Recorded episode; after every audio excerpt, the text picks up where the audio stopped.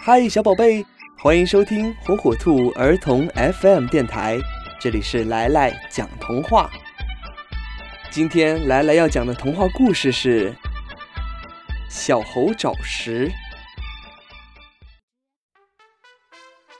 有一天，小猴想给妈妈找点好吃的，它蹦蹦跳跳的下了山。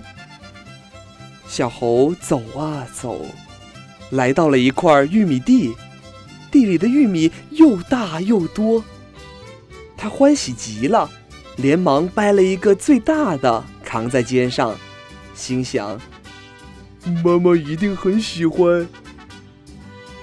小猴继续往前走，来到了一片桃树林，满树的桃子又大又红，他高兴极了，连忙扔下玉米去摘桃子。小猴摘了几个最红的，捧在怀里，心想：“妈妈一定很喜欢。”小猴又继续往前走，来到了一片西瓜地，满地的西瓜又大又圆，他开心极了，连忙扔下桃子去摘西瓜。小猴摘了一个最圆的，抱在怀里，心想。妈妈一定很喜欢。小猴决定回家了。走着走着，不远处一只兔子又大又肥，它兴奋极了，连忙扔下西瓜去抓兔子。可是兔子一蹦一跳的钻进树林里不见了。